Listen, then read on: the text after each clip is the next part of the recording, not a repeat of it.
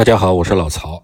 大家知道马斯克这种级别的老板，撇开财富不论，单单是眼界和格局就足以令我等汗颜。老马的故事，我的笔记里边讲过一些，我还看过他老妈的传奇。和他相比，我感觉我只是生活在阴沟里的屌丝，把自己一点点苍白的感悟记录下来，形成语音笔记，然后大着胆子厚着脸皮放到喜马拉雅上，每天自嗨的循环播放，还以为可以造福全人类，就差给自己刷弹幕买热搜了。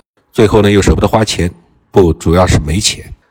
但我常常觉得，我也有仰望星空的勇气。我应该跟大部分屌丝不一样，千万不能空有东坡肉一样的活跃思想，而落到现实的行动苍白如同吃剩的椒盐排骨，最后只能从屌丝沦落为金针菇。你想想那种形象和气质，由内而外的极品屌丝。老马的理想根本不在地球，而是在太空，目标是星辰大海，不屑于在元宇宙里收割虚拟现实之中的韭菜。老马的第一步是要登上火星。为此，他创立了 SpaceX 这家航天公司，而且真的做到了以私人企业的身份把人类送上太空。火星上又没有汽油，那么谁来提供动力呢？这第二步想必就是要靠特斯拉了。然后，火星上的房子估计也用不了钢筋混凝土。于是，最近老马又开始倒腾新材料，组装活动板房。这个公司的名字叫 Casita。老马妥妥的是要做火星的开发商。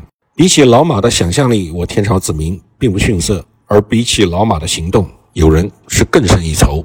二月二十二号下午，厦门国际会议中心大酒店正在举行一场峰会，庆祝一家名为世易科技的公司在香港主板上市。现场座无虚席，全国各地的大咖云集，甚至还请来了继聂霄之后最知名的网红商业讲师郑祥洲。礼炮和香槟交相辉映，随着倒计时从十九八七数到一，木锤敲在金光闪闪的铜锣之上。台上的人肩披红色的围巾，脸上都露出了财富自由的微笑。活动之后，世域科技在网上又发布了大量的宣传通稿，同时也在它的官网标识出在香港主板上市的讯息。似乎和其他的上市公司一样，世易科技的上市敲钟仪式圆满盛大。但是诡异的地方在于，在二月二十二号当天，港交所根本没有新股上市，而你找遍港交所的网站，也找不到世易科技的任何信息。包括证券简称、代码、公司名称，甚至在 IPO 排队的公司之中也没有它。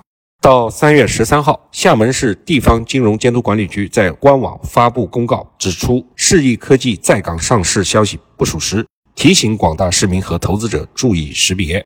没有上市，江湖上却已经有了它上市的传说。世易科技创造了一次商业奇迹，开启了 Web 2.0时代的逆风收割。它还有另一家壳公司叫做演播科技，似乎是实际卖产品的。这两者一结合，那就是世易科技造假上市，开浮夸的宣讲会为自己贴金造势，而演播科技则生产具有所谓的神奇功效的产品。两者合二为一，底子里的伪劣产品结合违法的传销手法，然后包装成又一个商业传奇。